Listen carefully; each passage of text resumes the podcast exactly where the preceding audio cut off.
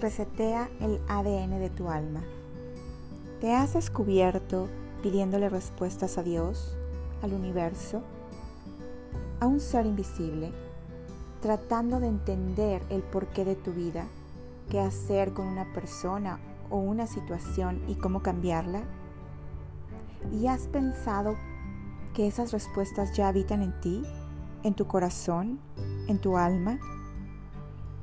Estoy creando este podcast para ayudarte, para ayudarnos a recorrer ese camino, entendiendo que toda la sabiduría que buscamos ya habita en nuestro interior. Te abrazo con el alma, soy Sara Reynoso, creadora de Vida en Luz.